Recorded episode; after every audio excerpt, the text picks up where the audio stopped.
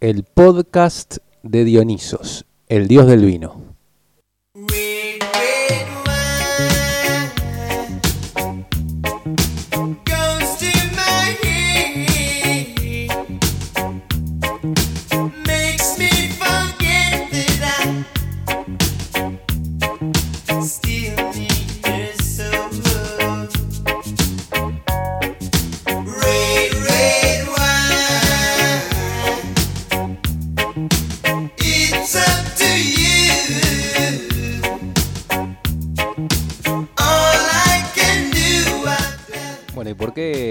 Comenzamos con esta canción. Bueno, esta canción es un clásico de principio de los años 80, lejano de ustedes seguramente, pero se llama Vino Tinto. Y como vamos a hablar del dios del vino, eh, no parece una mala idea ambientar un poquito con esta canción que justamente se llama así, Vino Tinto.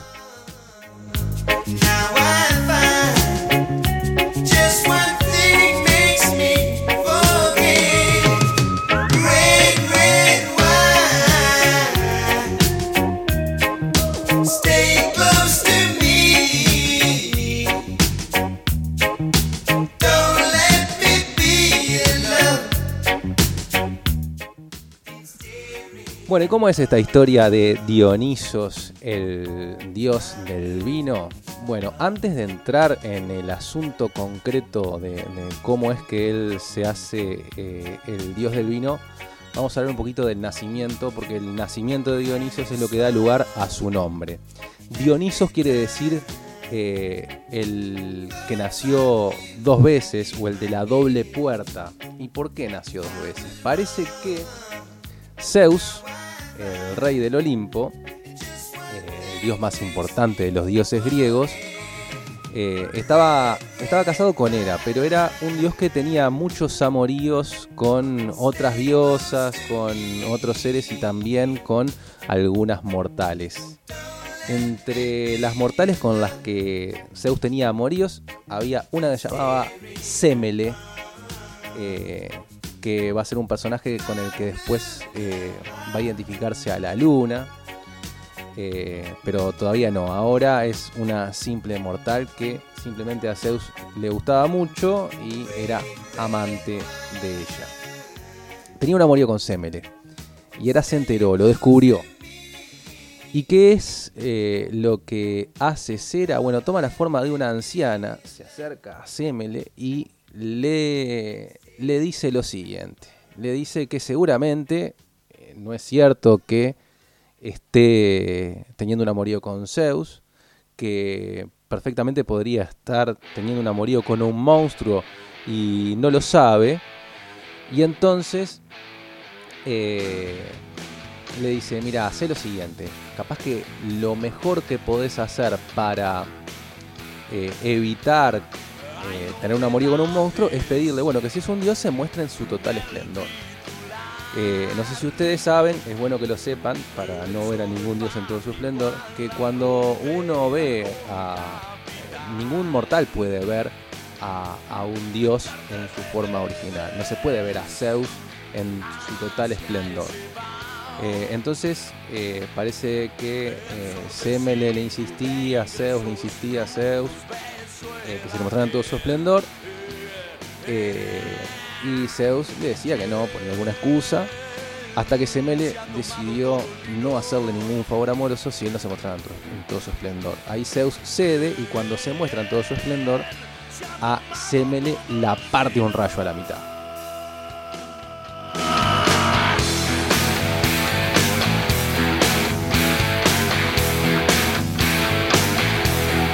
A las piñas, la flor.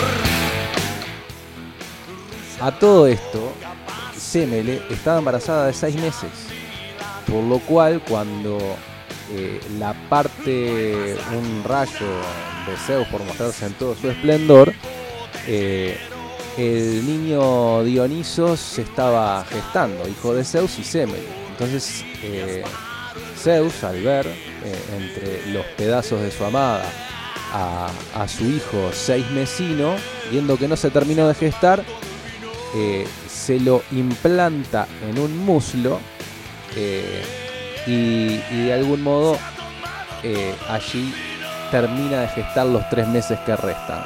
Entonces, por eso Dionisos es inicialmente un semidios, pero un semidios un poco más fuerte porque termina de gestarse en el muslo de Zeus lo que lo convierte en alguien dos veces eh, nacido. Y bueno, hablando un poco de eh, nacer dos veces y de vino, bueno, vamos a escuchar una canción que habla de eso, de una invitación a nacer nuevamente y eh, también está vinculada o mencionado al pasar el vino. Se ha tomado todo el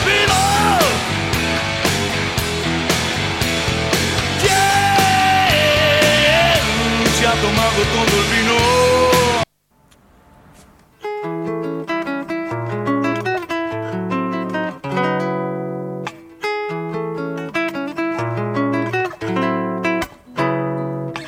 Tengo un puestito a cinco lucas y la panza de mi vieja es el único lugar al que quiero volver. Y si querés venir conmigo que te hago un lugarcito y nos tomamos unos vinitos.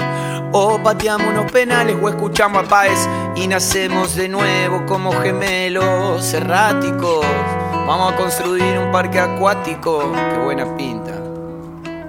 Seres del tiempo vuelvo enseguida y cuando digo en su vida me refiero un rato par de años en silencio manso, potro. Tenía dos perros y uno se comió al otro. No me confunda con el momia dominguero. Venía despacito porque estaba disfrutando del paseo. Propone un asadito y no te da comer pati. Terrible marginal se saca foto con los rati. Tener cintura, la de Orteguita, la dignidad de un cacho te la quita. Montaña rusa, otra vuelta. Te das cuenta, volvimos a vivir en los 90. Pam, pare, pam.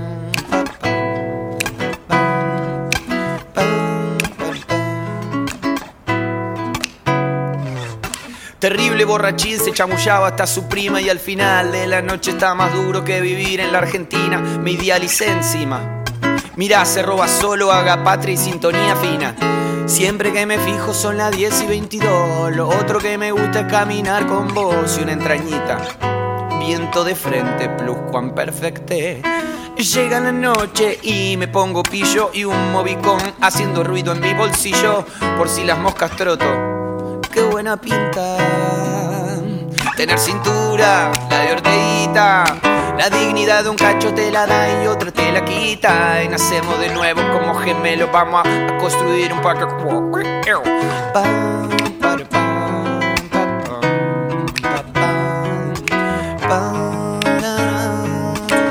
Me cuesta todo lucas, no es el único lugar al que quiero volver. Y si quieres venir conmigo, que te hago un lugarcito y nacemos de nuevo como gemelos. Y la cintura, la de Orteguita, la dignidad de un cacho te la da y otra te la quita. Y nacemos de nuevo, vamos a hacer un parque a cuac toco, toco, toco, pepa.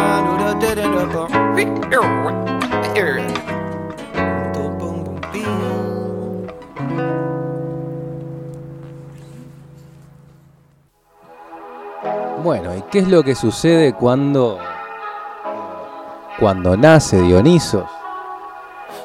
Bueno, sucede que evidentemente Hera no tiene ningún interés en que eh, Dionisos exista, por lo cual eh, se van a hacer distintos intentos para salvar a Dionisos, eh, entre ellos, bueno, que hacerlo pasar por, por niña de, una familia eh, de reyes eh, y hacerlo también criar por las ninfas del, bosque y disfrazarlo por allí eh, de cabrito para camuflarlo. Entonces, ¿a qué va todo esto? Que la figura de Dionisos tiene que ver con el adquirir distintos disfraces. Y recuerden que Dionisos va a ser un dios vinculado al teatro. Entonces, esto de que Dionisos necesariamente tuvo que eh, estarse disfrazando para sobrevivir lo hace eh, con una característica fundamental que es la de el dios que adquiere distintas formas que puede ir convirtiéndose, convirtiéndose en otro. se pasa el rato, estas palabras se parecen a mi autorretrato. Ey, hoy ya no quiero hablar. Si las sensaciones que en serio cambiaron mi vida, no creo que las pueda explicar. Voy a convidarte una parte de mí para ir por ahí. Vamos mi cepelín. Si el mundo está roto, que traigan otro. O mejor nos vamos todos nosotros. No quiero vivir con sabor a poco. No quiero morir sin volverme loco. Cuando miremos y no entendamos nada de todo lo que ahora vemos. Voy a quedarme con vos al lado. Cuando todo se nos ponga feo. Cuando esta vida rara y descarada se lleve puesto algún amigo. Cuando lo más común pierda sentido. Siempre vas a poder venir conmigo. Nuestra mirada la fuerza más linda de todas. Quiero esconderme en tu pecho que nada me joda. Mm, Dale, vámonos y perdámonos. Tiremos una más que llevamos en tu escoba. Se dice que eh, cuando eh, nació, apenas nació, Dionisos, por orden de Hera, los titanes se apoderaron de él eh, y lo desmenuzaron, lo hir- hirvieron los pedazos en una caldera eh, y mientras un granado brotaba de la tierra donde su sangre había caído. Tengo estudio y un colchón, tengo amigos un montón, tengo vino y un melón, ready para el vacilón, tengo, gano, busco, voy, rompo todo lo que soy. Ahí donde su sangre había caído, eh, su abuela, Rea, la madre de Zeus, que, simboliza la tierra, eh, lo reconstituye y ayuda a que eh, pueda resucitar Dionisos. Y ahí es donde lo llevan con Atamante, que es este rey que yo les dije que lo va a cuidar disfrazándolo de niña para que Hera no lo reconozca. Bueno, obviamente Hera se enoja con Atamante y eh, castiga eh, con, con la locura Atamante que mata a eh, su hijo real confundiéndolo con un ciervo, ¿no? Cosa que pasa en las mejores familias. Luego lo que sucede es que Hermes, otro dios del Olimpo, por orden de Zeus, lo que hace es transformarlo a Dioniso en un, en- un chivo y se lo da a las ninfas de, del monte Nisa y allí eh, es criado Dionisos con forma de chivo. Eh, dice que lo mimaron mucho y lo alimentaron con miel. Entonces Zeus quedó agradecido a, a estas ninfas eh, entregándoles una constelación. Y fue en el monte Misa donde Dioniso inventó el vino por el que principalmente se lo celebra, ¿no? Es decir, que Dioniso es el inventor del vino. Y luego las aventuras de Dioniso tienen que ver también con cómo él distribuye por eh, todo lo que era eh, el mundo eh, conocido para la civilización griega, distribuye el vino y hace llegar a distintas regiones esta bebida.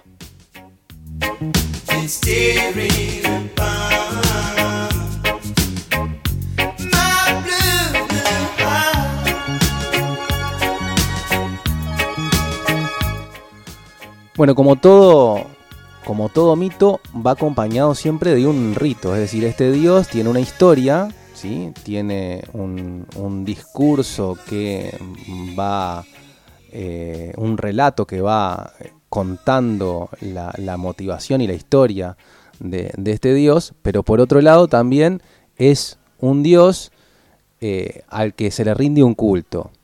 ¿Y cuál es el culto que se le rinde a Dionisos? Bueno, el culto que se le rinde a Dionisos eh, tiene que ver con unas fiestas en donde la gente bebía mucho vino y se entregaba a eh, los excesos. Eh, allí unas mujeres, eh, las Ménades, bebiendo el vino y entregándose a los placeres, practicaban lo que se llamaban los éxtasis. ¿Qué es eh, el éxtasis? El éxtasis es aquella situación por la cual una persona sale de sí mismo para de algún modo unirse con, con el Dios o en este caso también con, con la naturaleza. Entonces, ese salir de sí mismo es el éxtasis. La palabra que ustedes conocen como éxtasis viene de, allí, de salir de uno mismo, de perder ese principio de individualidad. Entonces, me parece interesante tener en cuenta esto, ¿no? ¿Qué, ¿Qué, significa Dionisos como Dios? Es el Dios que le permite al ser humano dejar de ser un individuo para volver a ser de el todo, de la naturaleza. En esta situación en la que estamos ahora, viviendo esta pandemia, es una situación en donde la noción de individuo se pone un poco en cuestionamiento. Es decir, las posibilidades que tenemos nosotros de eh, salir adelante simplemente como individuos son bastante cuestionables. Y ahora acá aparece Dionisos como ese dios en donde el ser humano se quita el peso quizás de su individualidad para entregarse a la unión con la naturaleza y con la totalidad. Entonces, evidentemente, ¿qué es lo que nos hace a nosotros, nosotros individuos? La noción que tenemos de ser individuos, la razón. Entonces, el perder nuestro carácter individual nos hace despojarnos de la razón. Y ahí también se explica el hecho de que el consumo de estas bebidas eh, sea parte del ritual.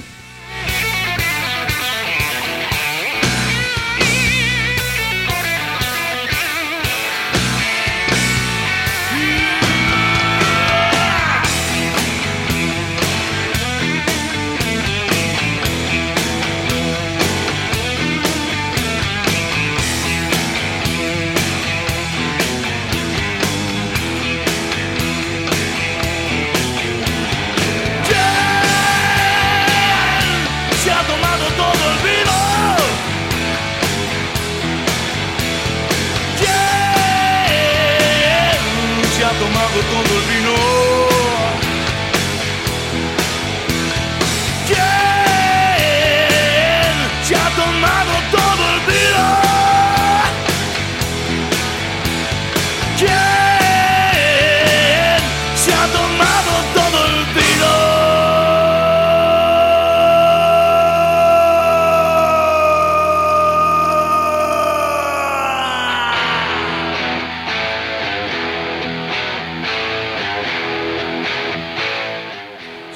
Ahora hay que tener en cuenta que en un momento se institucionaliza el rito, ¿sí? se hace oficial. Las distintas polis hacen que este rito sea parte de la actividad oficial de la polis. Y para mantener eh, el orden de la polis, una fiesta de excesos parece ser un poco, un poco mucho, aunque originalmente se institucionalizó de esa manera. ¿Qué es lo que permite esta fiesta? Esta, fiesta permite que eh, el, ser humano, eh, el individuo, eh, logre una válvula de escape con la que sacar afuera sus pasiones ¿sí? y poder volver a lo que los griegos llamaban sofrosine, al equilibrio. Entonces, como el ideal de, de los griegos era justamente el equilibrio y la sofrosine, estas fiestas servían como una válvula de escape a, eh, a, todas eh, las presiones que recibe el ser humano como individuo. Ahí libera sus pasiones, libera sus emociones, pierde su, eh, su peso individual y se reunifica con la naturaleza. Ahora, esto poco a poco fue tomando otra forma la racionalidad fue ganando sobre la irracionalidad dionisíaca. ¿Quién es el dios que representa para los griegos a la razón? Ese dios es Apolo. Entonces vamos a decir que lo apolíneo, lo que tiene que ver con Apolo y con la razón, va eh, sumándose a, este rito. Entonces este rito va eh, modificándose, como yo les había dicho antes, y se pasó del canto de un himno, del canto coral, del canto de todos juntos, ¿no? Cantar eh, y, glorificar rendirle culto a Dionisos, pasó a eh, una versión que tiene más que ver con lo individual y lo colectivo. El coro sigue estando, eso colectivo sigue estando presente, pero un miembro sale del coro y empieza a responder. El individuo empieza a responder al coro y empiezan a recrearse discusiones, ¿sí? que son luchas verbales entre el coro y esa persona que se desprende del coro. Esa lucha verbal eh, va a ser importante para el desarrollo de la tragedia. En la tragedia lo que vamos a tener luego cuando se incorporen más personajes son luchas verbales a las que vamos a llamar agón. ¿Qué es el agón? El agón justamente es esa situación en donde un personaje se enfrenta a otro en una disputa verbal. Eh, bueno, estas representaciones fueron perfeccionándose hasta eh, generar la idea del teatro. ¿Qué es lo que pasa en el teatro? En el teatro hay un grupo de personas que juegan un rato a ser otras, que pierden ese principio de individuación. Y hay un grupo de personas que son los espectadores, que dejan de vivir sus propias emociones en ese momento para vivirlas del personaje. O mejor dicho, no dejan de vivir sus propias emociones, sino que las emociones del personaje y las de él son las mismas emociones. Pierde su principio de individuación en el espectáculo y de ese modo puede sacar afuera esas pasiones y termina funcionando el teatro, la tragedia griega, como una válvula de escape también para el pueblo, que debía mantenerse en sofrosina. Entonces, el teatro era el lugar en donde los individuos hacían catarsis, es decir, pasaban por todos los estados eh, emocionales, llegando así a una especie de alivio, de liberación. Ese es el origen de la tragedia. ¿Por qué políticamente es importante esto? Porque facilitaba de algún modo el control social.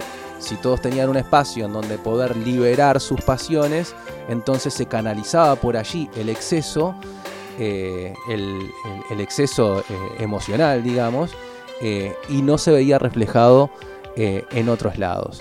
Pero fíjense entonces la importancia de Dioniso. Pasamos de el éxtasis de las personas que realizaban el rito a la conmoción del espectador, a ese unirse, el jugar a vivir las emociones de otro un rato, ser otro un rato, tanto por parte del actor como del espectador. Eh, y ahí justamente el teatro lo que pone en evidencia es la debilidad del concepto de, individuo, hasta qué punto eh, somos un individuo o simplemente nos percibimos como un individuo aunque somos parte de un colectivo mucho más grande y mucho más importante.